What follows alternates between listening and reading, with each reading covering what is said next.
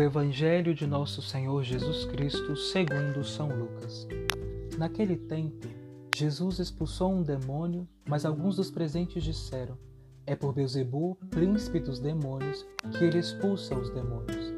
Outros, para o experimentarem, pediam-lhe um sinal do céu. Mas Jesus, que conhecia os seus pensamentos, disse: Todo o reino dividido contra si mesmo acaba em ruínas e cairá casa sobre casa.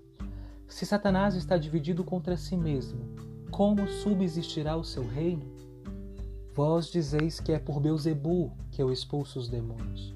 Ora, se eu expulso os demônios por Beuzebu, por quem os expulsam os vossos discípulos?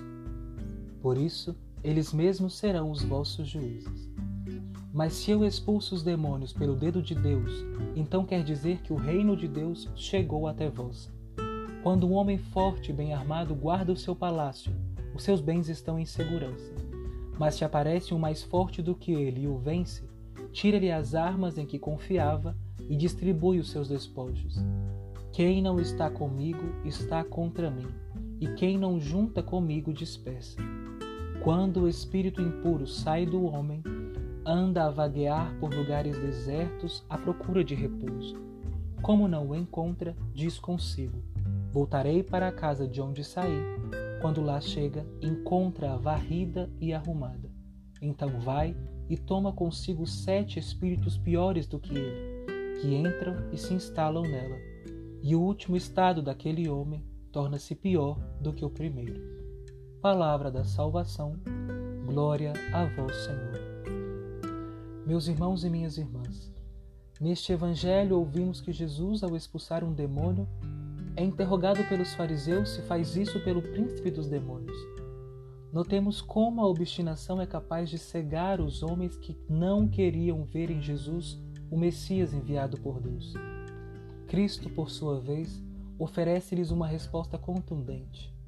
Ora, se até Satanás está dividido contra si mesmo, como poderá sobreviver o seu reino? Jesus era diferente daquilo que os fariseus esperavam e queriam que ele fosse por isso o desprezavam e faziam acusações absurdas, como a que acabamos de ouvir. O combate entre Jesus e o mal é sempre recorrente nas páginas dos evangelhos. A nós cabe escolher o lado de Cristo e agir como verdadeiros cristãos, ou seja, perdoando a quem nos ofendeu, amando os nossos semelhantes, fomentando a paz e trilhando sempre o caminho da vontade de Deus que é exatamente aquilo que o mal não quer que façamos.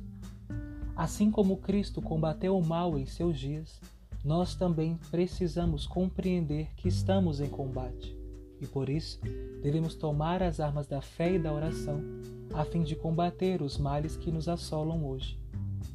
Que Nossa Senhora, Rainha dos Anjos, seja nossa intercessora nos combates diários de nossa vida e que o Senhor Deus nos abençoe e nos faça verdadeiros discípulos do seu amor.